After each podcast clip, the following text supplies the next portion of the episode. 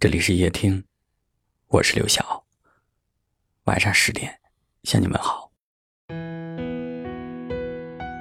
每个人都有一行眼泪，喝下冰冷的水，酝酿成的热泪，把我心酸的委屈汇在那里。你不懂我，我不怪你。这段话写出了很多人的心底。我们有太多的情绪。在想要爆发的瞬间，都化作了无声的沉默。以前总想要有人懂，有人安慰，后来才明白，这世间有些情感是没有办法感同身受的。正如没有经历过你的人生的人，永远只会嫌弃你太过矫情。起初心里是会有一些难受的。好像整个世界都在热闹，只有自己独自承受着那份冷清。可是时间久了，越来越懂得，人与人之间的交心不是与生俱来的。别人愿意对你好，我们应当心生感激；别人若是对你不冷不淡，我们也无力责怪。人人都想成为生活中无所不能的存在。但最后，还是徘徊在平淡的日子里。每个人有着每个人的烦扰，我们无法从一个人的表情里读出他的真实情绪。有些人笑着，心里却流着泪；有些人闭着眼睛，却是比谁都看得清楚。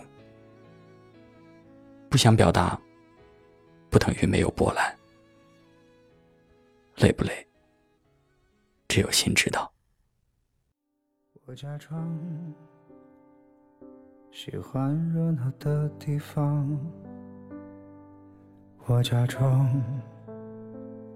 不懂你的模样，落寞的背影还温存着幻想，地上的影子。被拉长，别假装难能诉说的遗忘，别说谎能听懂一样，为难的决定被吞进了夕阳，可笑的逞强。太荒唐！别再为了他而假装像被刺伤的我一样，别再用醉酒去疗伤，像清醒的人一样。别再对自己去假装，表现得那么坚强，像歌词一样。收敛你的渴望。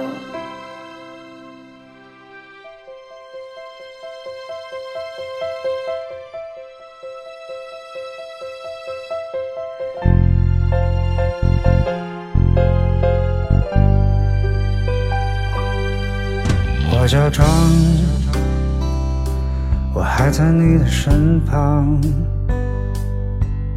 我假装。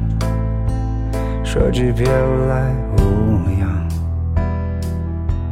其实你已经早就把我遗忘，只是怕自己没收场。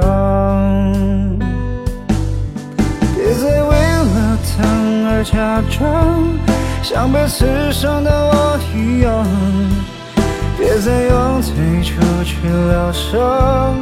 像清醒的人一样。别再对自己去假装，表现得那么坚强，像歌词一样收敛你的渴望。别再为了他而假装，像被刺伤的我一样。别再用醉酒去疗伤，像清醒的人一样。别再对自己去假装，表现得那么坚强，像歌词一样收敛你的渴望，